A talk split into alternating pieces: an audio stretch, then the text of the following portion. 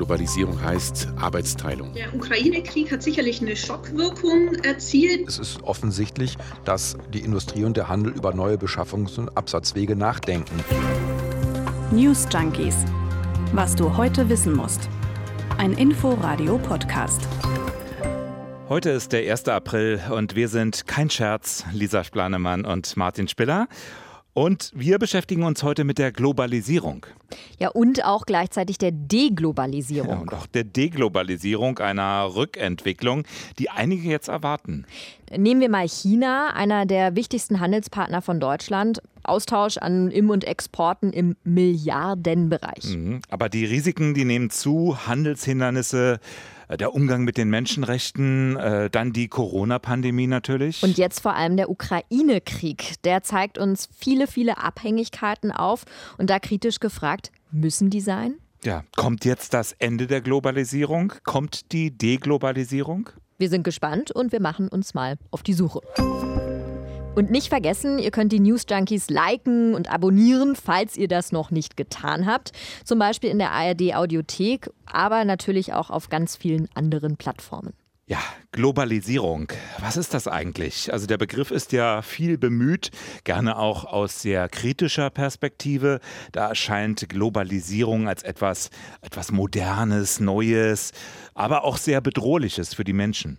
Andere sagen, klar, das sind einzelne Fehlentwicklungen, die gibt es, mhm. aber Globalisierung existiert eigentlich, seit es Zivilisation gibt, kann man sagen. Also die sehen weniger ein neues digitales Phänomen, sondern einfach wirklich zwangsläufig zunehmende Verbindung von Menschen, von Völkern, von Kontinenten durch immer neue Kommunikationsmittel und Verkehrsmittel. Und auch da gab es ja die düsteren Seiten, wenn man etwa an die Zeit denkt des Kolonialismus bei Wikipedia kann man ja immer mal schnell raufschauen. Da steht, der Begriff Globalisierung bezeichnet den Vorgang, bei welchem weltweite Verflechtungen unter anderem in den Bereichen Wirtschaft, Politik, Kultur, Umwelt und Kommunikation zwischen Individuen, Gesellschaften, Institutionen und Staaten zunehmen. Ja, da ist zumindest alles drin. Wir wollen uns aber auf die wirtschaftlichen Vernetzung konzentrieren, also den weltweiten Handel. Martin, erinnerst du dich noch an die Situation, als ein Riesenfrachter im Suezkanal stecken geblieben ist? Ja, er ist noch gar nicht so lange her. Ja. Der stand ja so quer und der Kanal ist nun auch nicht besonders breit. Absolut. Und das war ja auch ein über 220 Meter langer Frachter. Da kam man dann auch nicht mehr dran vorbei. Und der war voll beladen mit Containern und der dann auch den Suezkanal über mehrere Tage lang blockiert hat, weil er eben dort auf Grund gelaufen ist. Und man muss auch dazu sagen, der Suezkanal ist eine unglaublich wichtige Handelsroute und diese Blockierung hatte Auswirkungen auf den weltweiten Handel. Ja, und das kam ja noch on top zu der ohnehin schon angespannten Liefersituation mhm. damals ausgelöst durch die Corona-Pandemie. Ja, genau. Ganz zu Beginn der Corona-Krise ist weltweit die Wirtschaft an vielen Orten erstmal heruntergefahren worden. Also die Produktion wurde über einen Zeitraum unterbrochen. Dann ging es aber wieder los. Die Wirtschaft hat sich wieder erholt und damit war dann auch die Nachfrage wieder da. Ja, das war teilweise dann so stark, dass die Unternehmen gar nicht mehr hinterhergekommen sind mit dem Produzieren. Äh, vor allem China und die USA. Also da hatte sich die Wirtschaft schon kräftig erholt. Die Unternehmen, die die haben dann Produkte, Material in aller Welt eingekauft, auch hier bei uns in Deutschland natürlich.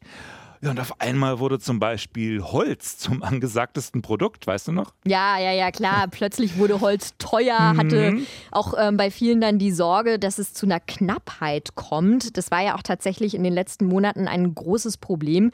Viele Produkte waren nicht vorrätig, nicht lieferbar. Prominentestes Beispiel neben dem Holz, das du ja gerade angesprochen hast, die Halbleiter. Richtig. Und das wiederum hatte zur Folge, dass es rund um Weihnachten einige wichtige Elektroprodukte gar nicht in den Geschäften zu kaufen gab. Die PlayStation 5 zum Beispiel mhm. ist so selten, dass sie bei eBay zu horrenden Preisen angeboten wird. Oder auch schwierig zu bekommen, Material im Baumarkt. Da standen doch einige vor leeren Regalen. Ja, auch ganz aktuell gibt es ja die Situation, dass Lücken in Supermarktregalen klaffen. Das hat wiederum andere Gründe. Da gucken wir gleich nochmal drauf. Ich erinnere mich zum Beispiel auch sehr gut daran, dass man ein bestimmtes Produkt kaufen wollte, das war dann aber nicht verfügbar und auf mehrere Wochen Lieferzeit musste man sich dann als Kunde durchaus öfter mal einstellen. Gerade längere Wartezeiten war ja auch so ein wirklich sehr typisches Problem in den vergangenen Corona-Monaten. Absolut. Das lag ja auch unter anderem daran, dass die Containerkapazitäten, dass die einfach zu knapp waren. Ja, stimmt. Also die globalen Lieferketten, die waren gefragt, aber eben auch stark ausgelastet als Konsequenz daraus. Und das lag nicht zuletzt daran, dass China eine harte Corona-Strategie fährt die neue chinesische Mauer oder wie hängt das miteinander zusammen? China reagiert ja sehr konsequent auf das Corona-Infektionsgeschehen im eigenen Land. Das heißt, es gab Fälle, da hatte sich dann ein einziger Hafenmitarbeiter mit Corona infiziert und daraufhin wurden ganze Hafenterminals geschlossen. Heißt wiederum, Handelsschiffe konnten nicht abgefertigt werden und da kam es dann immer wieder zu langen Staus. Und das maritime System, das ist ja sowieso sehr eng getaktet, muss man dazu sagen. Und die Auswirkungen waren dann entsprechend weltweit zu spüren, weil es dadurch dann eben auch an anderen Häfen zu langen Schiffstaus kam. Also das muss man sich erst mal vorstellen. Ein einziger Corona-Fall und die Weltwirtschaft wird lahmgelegt, zugespitzt gesagt. Frank Huster, der berichtet von gigantischen Staus. Er ist Hauptgeschäftsführer des Bundesverbands Spedition und Logistik. Und er hat sich im Forum im RBB24 Inforadio geäußert. Es läuft am Sonntag im Radio. Er kann aber vorab schon mal reinhören. Ja, China fährt eine sehr rigorose ähm, Corona-Politik. Das heißt, äh, einer Inzidenzzahl, die, von denen wir äh, gar nicht fest für relevant gehalten haben, hier über einen Lockdown nachzudenken, wurden ganze Häfen geschlossen, ganze Produktionsstandorte. Und das hat zu einem gigantischen Stau geführt. Da gab es natürlich noch das, die Suezkanal-Krise, wo ein Schiff quer stand. Das hat dann auch nochmal Milliardenschäden gesorgt, dafür gesorgt, weil die Schiffe einfach sich gestaut haben. Und dann hat es wieder zu Abfertigungsstaus in europäischen, amerikanischen Häfen geführt. Daran sieht man aber eben ganz konkret, wie angespannt die globalen Lieferketten tatsächlich sind. Auf jeden Fall. Aber man sieht auch noch ein zweites großes Problem, finde ich, äh, diese Abhängigkeit zu China. Also gerade in den letzten Jahren wurden die Handelsbeziehungen zu dem Land massiv ausgebaut. Für Deutschland gehört China ja zu den wichtigsten Handelspartnern. Und gerade das hatte aber eben in der Corona-Pandemie große Folgen. Das haben auch viele Unternehmen zu spüren bekommen und wollen sich jetzt deshalb aus dieser Abhängigkeit ein bisschen lösen, sagt IFO-Handelsökonom Andreas Bauer. Der mit Abstand wichtigste Punkt ist tatsächlich stärker zu diversifizieren, einseitige Abhängigkeiten gegenüber China zu vermeiden. Als zweite Stelle wird häufig genannt gestiegene Frachtkosten, auch die Störanfälligkeit im Transport, die man jetzt vielleicht gerade auch im Zuge der Corona-Pandemie erfahren hat. Und der dritte Punkt, politische Unsicherheit. Die Unternehmen fühlen, dass es hier vielleicht auch in den letzten Jahren dann zu größeren Unsicherheiten gekommen ist. Ja, und gerade wegen dieser Abhängigkeit und den damit einhergehenden Problemen äh, wollen die Unternehmen sich jetzt also lossagen. Ob das schon ein Trend zu Deglobalisierung ist, klären wir später noch. Jetzt haben wir gerade geschaut, was für globale Auswirkungen hatten die letzten beiden Corona-Jahre. Und die Folgen haben wir auch ganz konkret hier bei uns in Deutschland zu spüren bekommen, nämlich ganz klar durch die steigende Inflation. Das heißt, die Verbraucherpreise haben in den letzten Monaten zugelegt. Ganz aktuell liegt die Inflation hier bei uns in Deutschland sogar über sieben Prozent. Und auch für den Euroraum, da kamen heute die Zahlen, da sieht man übrigens auch eine ähnliche Entwicklung. Ja, und das haben wir als Verbraucher in den letzten Monaten Produkten zum Beispiel im Supermarkt gesehen oder an der Tankstelle. Ganz bekanntes Beispiel. Vieles ist einfach teurer geworden, weil Produkte knapp waren oder nicht lieferbar oder weil einfach die Transportkosten gestiegen sind. Viele Wirtschaftsexperten sind dann davon ausgegangen, 2022, also dieses Jahr, entspannt sich das alles wieder so einigermaßen. Ja, und ja. dann kam aber der Krieg und mit ihm die nächsten globalen Folgen. Und die wollen wir uns jetzt mal genauer anschauen. Zum Beispiel können wir da mal einen Blick in die Supermärkte werfen. Das haben wir ja eben schon mal ganz kurz angesprochen. Mhm. Ich habe da die letzten Tage und Wochen überall ja so ziemlich das gleiche Bild gesehen. Es gibt kein Öl mehr und das ist eine direkte Folge des Ukraine-Kriegs. Die Ukraine ist nämlich einer der Hauptölerzeuger, kann aber eben aufgrund der aktuellen Lage natürlich nicht liefern. Und dann kommen natürlich aber auch diese berühmt-berüchtigten Hamsterkäufe dazu. Also die Leute kaufen das Öl aus Sorge, dass es keins mehr geben wird. Also weil es andere machen wiederum, also ein Kreislauf und äh, die anderen wiederum, die kriegen dann aber keins mehr, weil die Regale inzwischen leer gekauft sind. Ja, und das sieht man eben ganz akut. Und dieser Ukraine-Krieg führt auch dazu, dass die Logistikbranche momentan vor massiven Herausforderungen steht. Da gehen wir nochmal so ein bisschen auf die globale Ebene. Wir haben ja auch eben schon drüber gesprochen. Die Corona-Krise hat dazu geführt, dass die Lieferketten enorm angespannt waren und ja auch noch immer sind. Und der Krieg wirkt sich jetzt aber nochmal zusätzlich auf die globalen Handelsketten aus. Das sagt Frank Huster, haben wir ja eben schon mal gehört, der Hauptgeschäftsführer des Bundesverbands Spedition und Logistik. Und jetzt haben wir noch die, die, die, Kriegssituation, was beispielsweise dazu führt, dass als Reaktion auf europäische Embargos Russland den Luftraum gesperrt hat. Das führt dazu, dass durch Umroutungen, Personalplanungen, Einsatzplanungen bis zu 20 Prozent der Luftfrachtkapazitäten heute nicht mehr verfügbar sind, global betrachtet. Und das führt zu einer weiteren Verknappung der Laderaumkapazitäten, die dann letztendlich ihre Ausprägung auch im europäischen Landverkehrs Sektor findet. Und da sagt der Logistikexperte ganz konkret, bekommt die Branche nämlich zu spüren, es fehlen ukrainische Lastkraftwagenfahrer.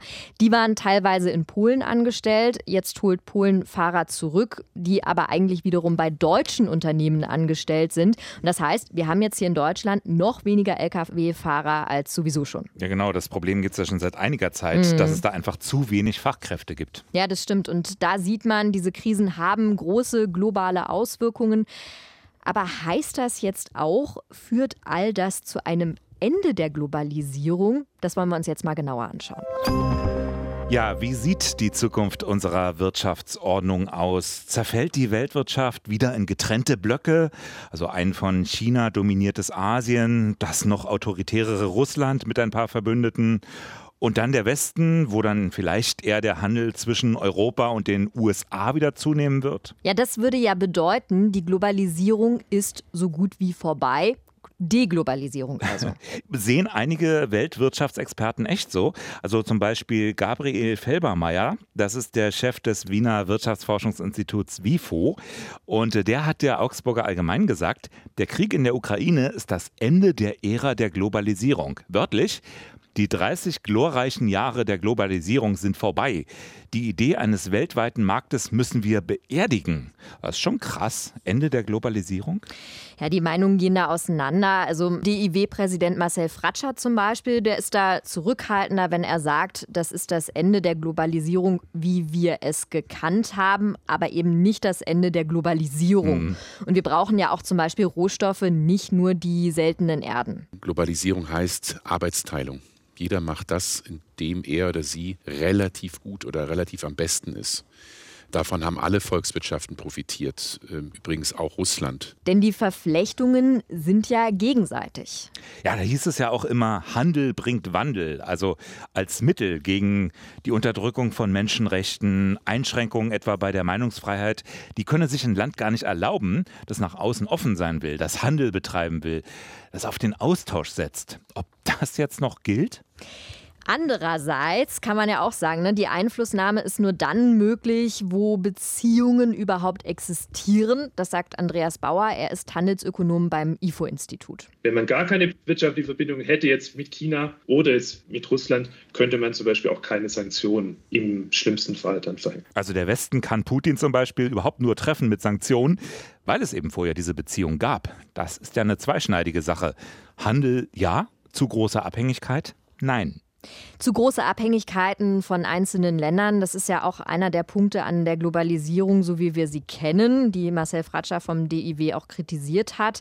Das andere große Problem seien die sozialen Fehlentwicklungen. Ich glaube, das, was wir in den letzten 25 Jahren gesehen haben, ist eine eine Hyperglobalisierung, also eine Globalisierung, die auf soziale Aspekte innerhalb der Volkswirtschaften keinen Wert gelegt hat. Ist, man muss realisieren, man muss zugeben, dass viele Menschen, gerade verletzliche Menschen mit geringem Einkommen in bestimmten Jobs, in den letzten 25 Jahren am stärksten gelitten haben, auch unter der Globalisierung. Also Globalisierung, Verlagerung ist nicht immer etwas Gutes. Man muss eben dort Maß und Mitte behalten. Ja, die Leute mit geringem Einkommen, eben erwähnt, auf der einen Seite und die Besteuerung multinationaler Unternehmen auf der anderen Seite. Ja, Thema Steuern ist ja sowieso da auch nochmal ein wichtiger Aspekt, damit dann dann möglicherweise Steuern umgangen werden. Mhm. Gegen die sozialen Auswüchse gab es ja auch große Proteste. Einige aus der rechten Ecke, Leute, die ohnehin ja zurück wollten zu mehr Sozialstaat, aber vor allem von eigentlich sonst eher weltoffenen linken Bewegungen, also Attac zum Beispiel. Wo sind die eigentlich? Also die ja, werden stimmt. jetzt theoretisch gebraucht. Aber ja, Globalisierung war ja auch ein Begriff, der Leute auf die Straße gebracht hat. Also zum Beispiel, wenn man da nochmal zurückdenkt, speziell beim Handelsabkommen wie TTIP. Das waren richtig große Proteste, ne? Damals, ja. viele Teilnehmer. Ja, und dann kam der Krieg und plötzlich reden ganz andere Leute darüber, wie problematisch all diese weltweiten Abhängigkeiten sind von China, von Russland. Also dieser Kriegsausbruch, ein Ereignis, das gefühlt alles erstmal über Bord schmeißt. Ähnlich ja übrigens auch wie beim Klima. Also jahrelang Stimmt. fordern Aktivisten halb vergeblich mehr Engagement eben beim Energiesparen, einen schnelleren Ausstieg aus fossilen Brennstoffen. Ja, und dann eben die Kriegssituation. Und da bekam ja auch ganz viel eine ganz neue Dringlichkeit. Einig sind sich alle in einem Punkt, auch bei den jetzt geforderten Veränderungen der Arbeitsteilung, um die negativen Folgen zu begrenzen. Es geht nicht um Abschottung, um ein Ende des ja auch kulturellen globalen Austausches.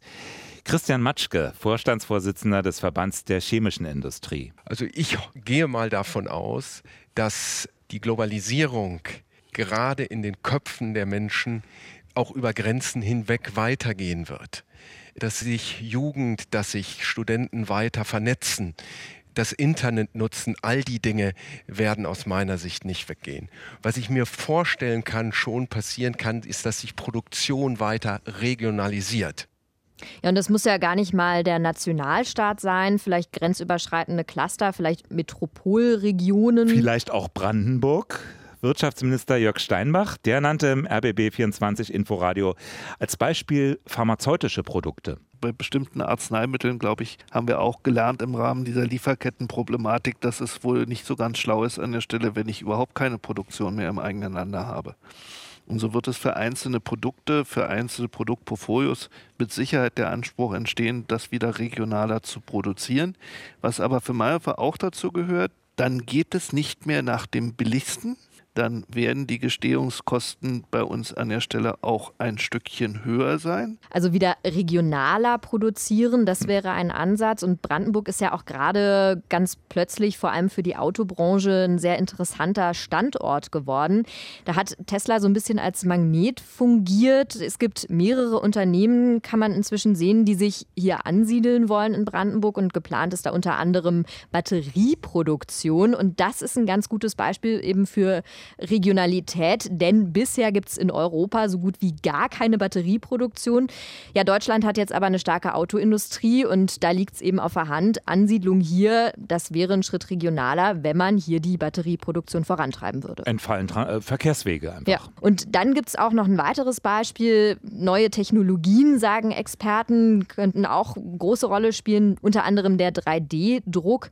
Das wäre zum Beispiel beim Thema Hausbau ganz interessant. Ja, oder bei so Produkten wie zum Beispiel Sportschuhen.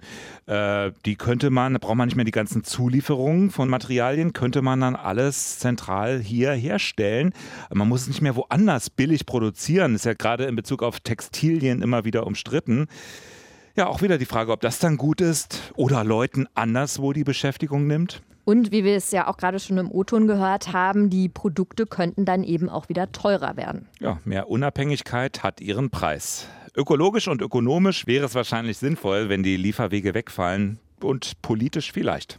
Das war es von uns. Wir verabschieden uns an dieser Stelle und auch nochmal mit dem Hinweis auf das Forum. Da haben wir ja viele O-Töne heute in der News Junkies Ausgabe draus gehört. Wir Spannende fanden, Diskussion. Ja, genau. Wir fanden mhm. das wirklich sehr interessant. Ähm, gibt es dieses Wochenende zu hören, findet ihr dann auch online auf inforadio.de. Ja, hört doch mal rein. Und am Montag hört ihr hier wieder Franziska Hoppen und Martin Adam. Euch ein schönes Wochenende und bis dann. Tschüss, bis dann. News Junkies. Was du heute wissen musst. Ein Podcast von Inforadio. Wir lieben das Warum.